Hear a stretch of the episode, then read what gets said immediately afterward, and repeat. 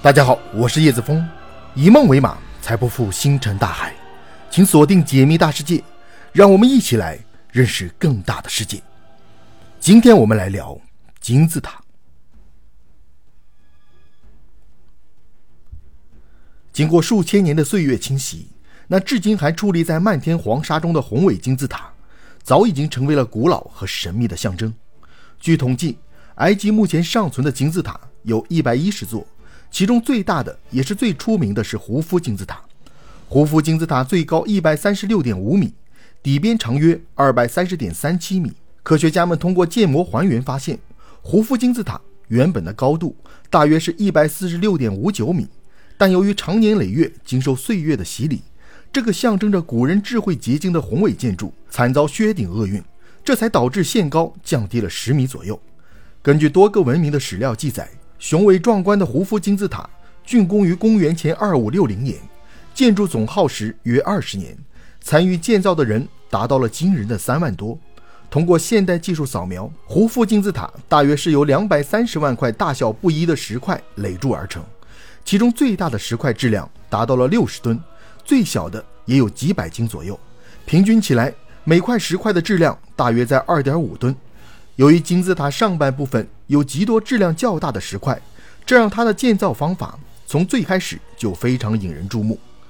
在科技发达的现在，可能将几十吨甚至是几百吨重的东西拉到几十米的高空，并没有什么可稀奇或惊叹的地方。但在四千多年前，生产力极度落后的时代，此举绝对能够用奇迹一词来形容。最开始研究金字塔建造方法时，人们认为。古埃及人是通过延长土坡的方式运送石块，也就是先在金字塔基座旁修建一个土坡，然后土坡和金字塔一起升高，最终垒成了我们今天看到的金字塔。但这个方法很快遭到了驳斥，因为通过计算可知，如果要将一块两吨以上的石头拖到一百四十的高度，其承载石头的土坡角度只能在五度左右，这样人力才能拉得动。但此举会将土坡的长度拉到一点六公里左右，在当时没有大型机械的年代，仅凭人力将一块几十吨重的石头拉几公里远，似乎一点也不现实。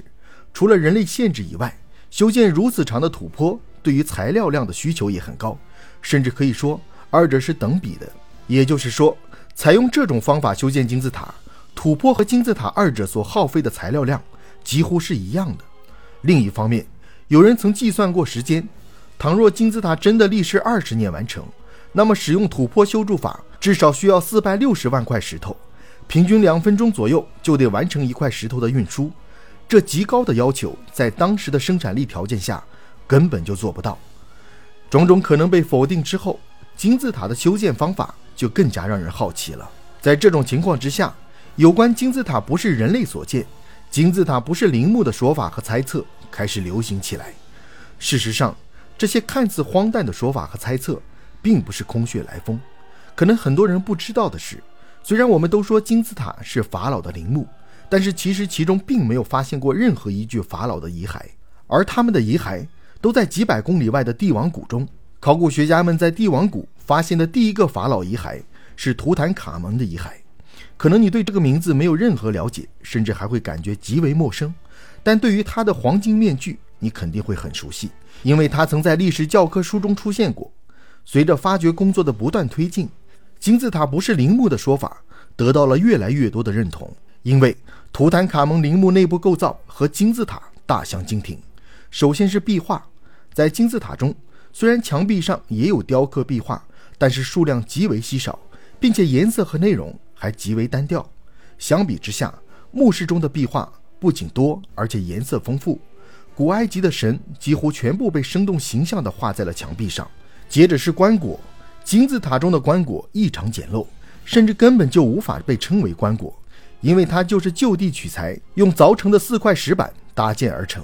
而图坦卡蒙棺椁的材质虽然也是石头，但是整体造型流畅精美，表面装饰物色彩应有尽有，一应俱全。最后。图坦卡蒙陵墓和正常房间几乎没有区别，窗户、门这些最基本的东西都有。可在金字塔中，几个房间都是没有正常的门窗的，几乎都等同于密室。种种异常之处似乎证明了金字塔并没有想象中那么简单。但如此一来，也就出现了一个非常关键的问题：如果它不是陵墓，那么它究竟是什么呢？有人提出了一个颠覆认知的猜测：发电设备。为什么将金字塔和发电设备联系到了一起呢？主要是因为金字塔的位置和内部构造理论上真的能够发电。首先来看它的外部构造，根据出土的古埃及日志记载，金字塔刚落成时，表面有一层厚厚的、打磨很光滑的石灰岩，并不像今天这样很粗犷。接着看它的内部，金字塔内部使用了大量的石英晶体，这种晶体具有压电效应，也就意味着对它施压。会产生电流。二零零一年，研究人员找到了金字塔内部三个房间中最后一个房间的入口，也就是女王的房间。但是房间中什么都没有，只有一根粗铜线插在侧面的墙壁上，暴露在外的部分大约有三十厘米左右。光滑的石灰岩、石英晶体、铜线缆，这三个东西似乎没有什么关联，但它们其实已经构成了一套发电设备。那么，它们如何发电呢？因为胡夫金字塔距离尼罗河很近，所以发电站理论支持者指出，水流应该是发电设备的动力来源。先将水引到金字塔附近，此时金字塔表面的石灰岩在毛细作用下会吸收流经的河水，受到重力的作用，被石灰岩吸附的河水会不停地上去下来。这一过程会产生震动和摩擦，从而挤压内部的石英，使其发电。单纯的从理论上来看，这种看似不可能的方式。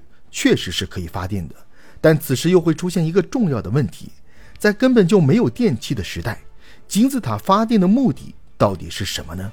又是谁指导古埃及人建造了这个巨大的发电设备呢？其实从某种角度来看，我们真的希望这种颠覆认知的猜测是假的，希望有关金字塔不合理的一切都只是我们的过度解读。至于原因，我想没有人愿意承认灿烂的人类文明。可能曾受到过某种未知力量的引导，这对自诩聪明的人类来说，其实是个侮辱。